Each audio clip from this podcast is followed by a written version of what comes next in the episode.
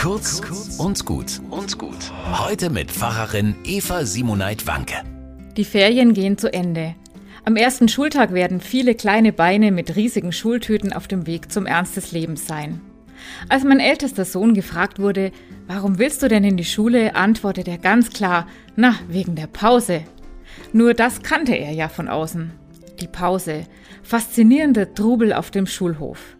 Gerade auf diese wertvolle gemeinsame Zeit aber mussten Schüler und Schülerinnen während der letzten beiden Jahre so oft verzichten.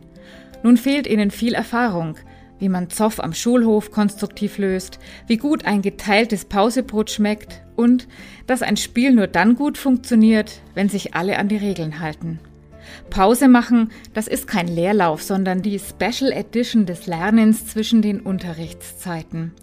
Zur Einschulung können wir unseren Kindern zutrauen und zumuten, dass sie nun auch ihre Verantwortung für ein gutes Miteinander tragen. Mehr als eine pompöse Einschulungsparty brauchen Kinder Lernorte fürs Leben, zum Beispiel auch die Pause, das Toben und Chillen mit Gleichaltrigen. Und sie brauchen Erwachsene, die sie liebevoll dabei begleiten. Gebt euren Kindern doch statt Schnickschnack lieber einen Segen mit auf den Weg in die Schule.